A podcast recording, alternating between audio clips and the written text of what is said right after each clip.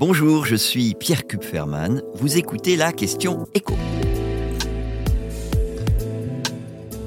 Un employeur peut-il vous licencier pour faute grave si, en arrêt maladie, vous travaillez ailleurs? À cette question, je suis à peu près sûr que vous pensez tous avoir la réponse et que cette réponse c'est bien sûr, évidemment, ça va de soi. Eh bien non, ça va pas de soi.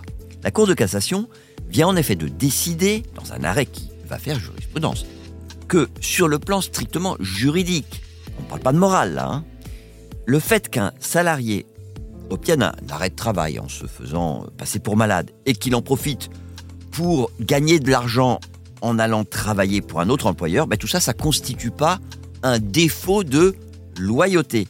Le défaut de loyauté, ça, sur le plan légal, ça peut permettre à un employeur de vous licencier pour faute grave.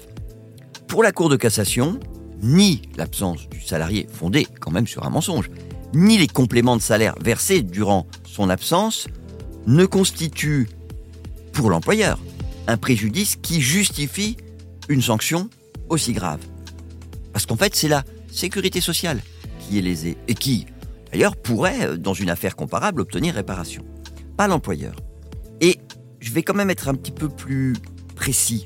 Parce qu'effectivement, il y a une condition qui fait que la Cour de cassation aurait pu, dans une autre affaire, reconnaître l'importance du préjudice. Mais cette condition, bah, elle n'était pas remplie dans le litige dont je viens de vous parler.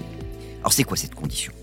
Ben, Elle tient à l'activité de l'employeur qui va faire appel à ce vrai faux malade.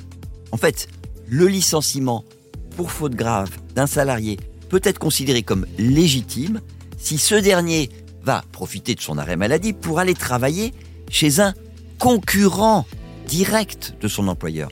Alors là, oui, il y aurait indubitablement défaut de loyauté. Vous venez d'écouter la Question Écho, le podcast quotidien pour répondre à toutes les questions que vous vous posez sur l'actualité économique. Abonnez-vous sur votre plateforme d'écoute préférée. N'hésitez pas non plus à nous laisser 5 euh, étoiles et un commentaire. À bientôt.